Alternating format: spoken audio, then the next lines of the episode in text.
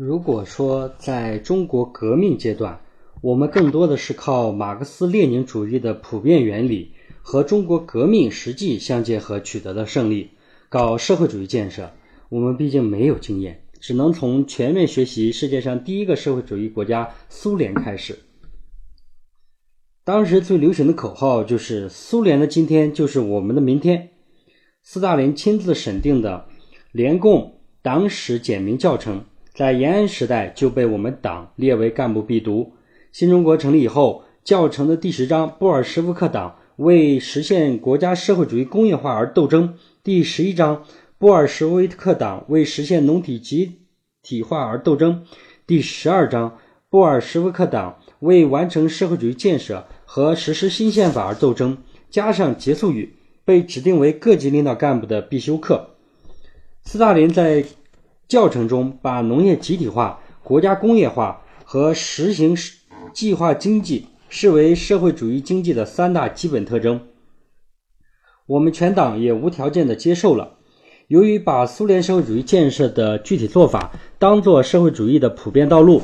就导致了新中国成立后的前三十年，我们总体上照搬了苏联的发展套路，以致他们经历的发展曲折、取得的成就和出现的错误。我们基本上没有遗漏的重复了一遍，甚至问题的发生的先后顺序也有惊人的相似之处。苏联在一九二四年斯大林主政之后，经过几年的经济恢复时期，首先抓的是快速工业化。为了满足这一需要，便大力推动农体农业集体化。苏联进入农业全盘集体化高潮，要求农民加入集体农庄和政社合一的农业公社，是一九二一二九年。提出经济建设总路线，开始工业化赶超是一九三零年。两年后的一九三二年，出现了饿死百万人的大饥荒。党的领导层围绕集体化、工业化和大饥荒的争论发生在一九三三年。斯大林提出的阶级斗争越来越激烈理论是一九三四年，同时开始了对外国代理人、特务间谍的大清洗，直到一九五三年斯大林逝世才结束。几个月后的马林科夫便在讲话中提出要平反冤假错案和反对个人迷信，前后大约三十年的时间。新中国在一九九四四九年成立之后，经过三年的经济恢复时期，首先也是抓国家工业化和农体集体化，社会主义改造和合作化发生的高潮也在一九五六年，总路线大跃进和人民公社化运动的高潮是一九五八年。也就在两年后的1960年到1962年，进入了导致人口非正常减少的两千万的三年困难时期。围绕大跃进和人民公社化的得失发生争论的是庐山会议，是在1959年；纠正部分左的错误的七千人大会召开的1962年。随后的八届十中全会便提出了千万不要忘记阶级斗争的要求。1966年爆发了整党内。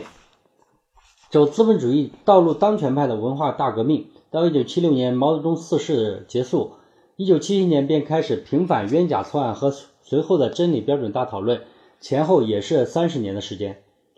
中苏两党所走过的极其相似的弯路，并非巧合，而是有着相同的主观客观原因的。两党在执政之后，为了摆脱帝国主义的威胁，都急于发展工业，为此就要通过。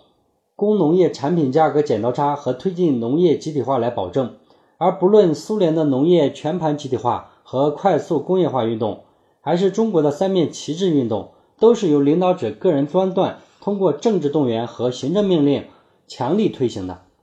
由于两党都急于求成，都导致共产风、浮夸风和强迫命令风盛行，都因违反经济发展的客观规律，造成多方面的严重恶果而失败。进而引起党内外的怀疑和不满。面对汹汹而至的批评，领导者都通过渲染阶级斗争和资本主义复辟的危险，转移人民的注意力，并通过搞个人崇拜来压制党内反对意见，最后都发展到大清洗或文化大革命那样的悲剧。虽然中国发生的问题与苏联不是一个数量级，但都与权力过度集中、缺乏制约监督导致的个人专断。党内民主和人民民主缺失分不开，深入探讨两党执政期间相似的发展历程，正是探索人类社会发展规律，社会主义建设规律、共产党执政规律的需要。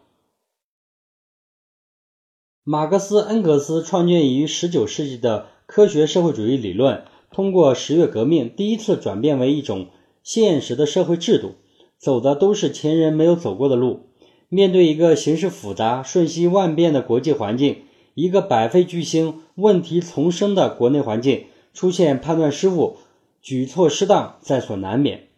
如果这个国家有充分的社会主义民主，这个党有一个由全党最有经验的领袖组成、具有高度互补性的领导集体，并且善于集中全党智慧来做出决断，错误就会少犯一点，决策也会更接近实际。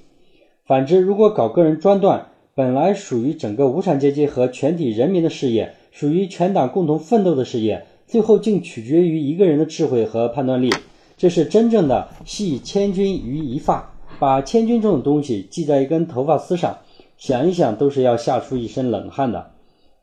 社会主义制度相比其他社会制度的一个重大优势，就是可以集中力量办大事，但如果缺乏党内民主和人民民主。搞个人说了算，集中力量办大事，也可能演变成集中力量办错事。邓小平特别指出，权力过分集中的官僚主义，常常以党的领导、党的指示、党的利益、党的纪律的面貌出现，这是真正的管卡压。但也正因为以党的名义行个人专断之时，才更有欺骗性和压制性，使得很多错误在造成了很大损失之后。仍然长期得不到纠正。当苏共二十大提出要纠正斯大林错误时，曾长期抵制过斯大林错误的毛泽东起初也是赞同的。他说：“对斯大林的批评，我们人民中有些人还不满意，但是这种批评是好的。他打破了神话主义，揭开了盖子，这是一种解放，是一种解放战争。大家都敢讲话了，使人能够想问题了。”虽然毛泽东很欣赏从此可以摆脱苏式社会主义的束缚。但赫鲁晓夫反对个人崇拜，却触动了他敏感的神经，担心苏联的今天就是我们的明天，会在中国重演。当中苏分歧公开之后，中共便站在了维护无产阶级领袖的角度，把对斯大林模式的任何改变当作赫鲁晓夫搞修正主义的铁证。结果，中共同苏共的决裂，非但没有导致对苏联模式的扬弃，反而使中国成了斯大林模式。最坚定的捍卫者，并在论战中把这个模式宣传为放之四海而皆准的绝对真理，使之更僵化、教条化了。论战的反作用力把我们推到了比苏联更左的方向，不仅失去了二十世纪五十年代的改革良机，还直接导致了揪中国赫鲁晓夫的文化大革命的爆发。因此，我们党受斯大林模式社会主义的影响是很深的。如果说斯大林的画像在莫斯科红场游行中被高举了三十年，那么我们党的一些庆典上出现的时间却前后跨越了半个世纪，既包括斯大林生前，也包括斯大林死后；既包括我们党执政前的革命年代，也包括改革开放的建设年代。其时间之久，没有任何一个其他的党和国家可以相比。为什么在斯大林逝世已半个多世纪？苏共也亡经济二十多年的今天，围绕斯大林问题的争论仍然是我们党内和我国思想理论界最大的分歧之一。除了看问题的角度不同外，相当一部分同志仍习惯用传统眼光来打量今天，也是这个问题。从这个意义上讲，对斯大林问题的态度，很大程度上反映的是对改革开放和中国特色社会主义的态度。争论的是历史，对准的是现实。特别有的同志把改革开放前的中国描绘成夜不闭户、路不拾遗的大同社会，却不讲这是和家无常物的普遍贫穷和对城乡人口的画地为为牢联系在一起的。他们只讲当时干部廉洁、社会风气好的一面，却不讲这是和几乎没有间断的政治运动和批判斗争连在一起的。这种选择性的失忆不仅会误导青年。显然也不利于我们客观的总结历史经验。一九八零年，邓小平在总结文化大革命教训时曾指出，中国的政治体制基本上是从苏联照搬而来的，他在苏联就不成功，更不要说在中国了。这种政治体制的总病根就是权力过分集中，民主太少。而制度好可以使坏人无法任意横行，制度不好可以使好人无法充分做好事，甚至会走向反面。即使像毛泽东同志这样伟大的人物，也受到一些不好的制度的严重影响。